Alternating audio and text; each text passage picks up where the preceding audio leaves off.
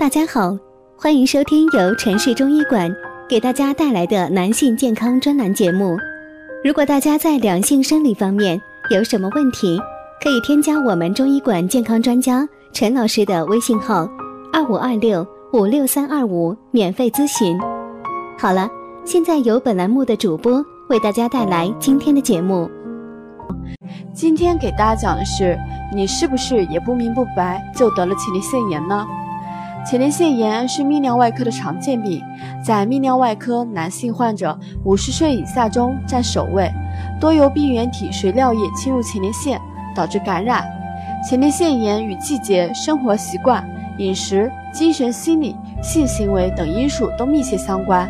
不注意个人卫生、受凉、过劳，导致机体抵抗力低下。或其他部位发生感染时，病原体就可进入前列腺，引发急慢性细菌性前列腺炎。过度喝酒、过度的性生活、辛辣食品、久坐、衣物过紧或会阴损伤等引起的前列腺长期充血，从而诱发非细菌性前列腺炎，也可能由于急性前列腺炎经久不愈，反复发作而来。中医认为，前列腺炎为外感毒邪湿热、性事不洁、经常手淫和忍精不泄等原因，多与湿、热、瘀、寒、毒、痰等相关。病初以湿邪为主，久正气不足或邪气未尽，正气已伤。分享到这里又要接近尾声了。